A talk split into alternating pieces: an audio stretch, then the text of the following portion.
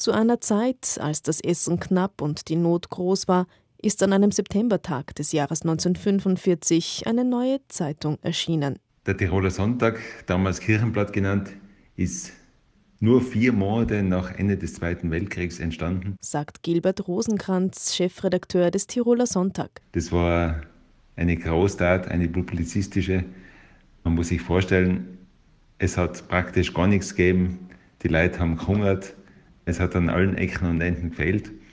Und der damalige Bischof, Paulus Rusch, hat beschlossen, vier Monate nach Ende des Krieges äh, starten wir mit einer Kirchenzeitung. Warum hat er das gemacht?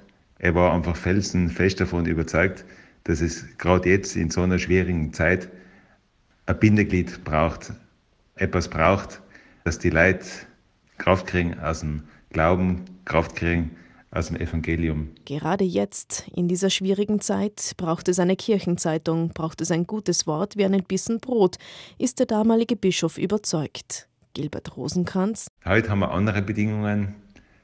Heute schaut das Leben anders aus. Aber der Anspruch der Kirchenzeitung ist derselbe geblieben.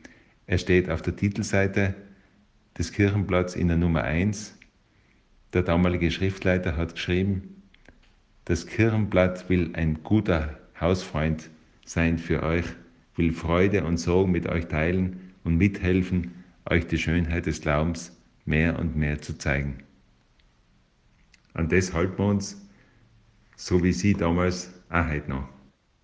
Vielleicht ist ein guter Brettli außen mit Speck, am guten Käse, am guten Bauernbrot auch ein gutes Bild für das, was der Tiroler Sonntag sein will, nämlich den Leuten Woche für Woche Mut zu machen, Kraft zu geben für ihr Leben, für ihr Leben aus dem Glauben. Geschafft wird das mit einer Redaktion, die sich über die Diözese Innsbruck hinaus erstreckt.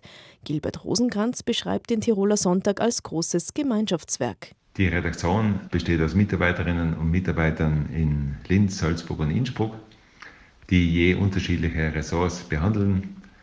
Die Kollegin in Linz behandelt Themen wie Erziehungsfragen, Fragen der Partnerschaft, der Familie. Die Kolleginnen in Salzburg behandeln Ressorts wie Internationales, Weltkirche, gesellschaftliche Fragen. Und wir da in Innsbruck, wir sind zu dritt. Wir behandeln Themen, die aus der Diözese kommen, die aus den Pfarren kommen, die aus der Dekanate kommen. Hauptamtlich sind wir da zu dritt in der Redaktion. Und dann haben wir aber auch noch ganz viele ständig freie Mitarbeiterinnen und Mitarbeiter, die von vor Ort berichten und die Berichterstattung ungemein bereichern. Erreicht werden damit rund 20.000 Leserinnen und Leser. Die Auflage beträgt rund 10.000 Stück.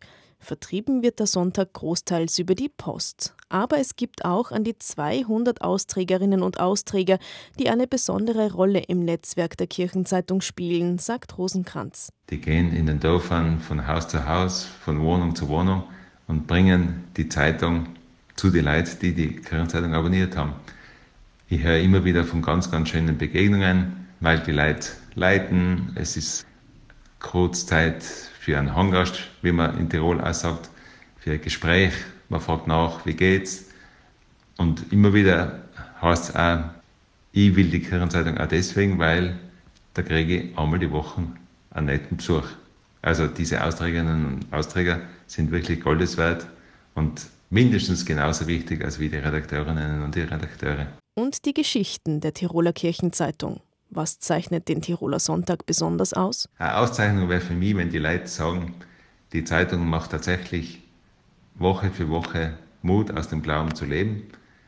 Unsere Geschichten seien Hoffnungsgeschichten, seien Geschichten, die sagen wollen, dass es erfreut ist, wenn man einen Glauben hat, dass es erfreut ist, wenn man in so einer Kirche mit all ihren Problemen äh, leben und wirken darf. Als Beispiel erzählt der Chefredakteur von einer Geschichte, die vor zwei Wochen in der Zeitung erschienen ist. Eine Mitarbeiterin, die Lydia Kaltenhauser, hat geschrieben über eine geflüchtete Frau aus dem Iran, die in Schwarz ein ganz kleines Geschäft aufgemacht hat, eine Änderungsschneiderei. Und in der Geschichte ist es darum gegangen, dass die Frau erzählt, wie es nach Jahren voller Probleme, nach Jahren äh, der Verfolgung und der Angst, wie es ihr möglich gewesen ist, so einen Neuanfang zu wagen, ganz klein. Also eine richtige Mutgeschichte. Wir haben die Geschichte in der Zeitung gehabt und das Schöne, was passiert ist, war eine Frau, die einmal Schneiderin gewesen ist und auch zu unserer Leserschaft dazugehört, hat bei der Frau vorbeigeschaut, ist hingefahren und hat alles das, was sie früher gebraucht hat, solange sie selber eine Schneiderin war, der Frau geschenkt. Stoffe, Garne, allerlei Werkzeug bringt die Frau der Iranerin vorbei.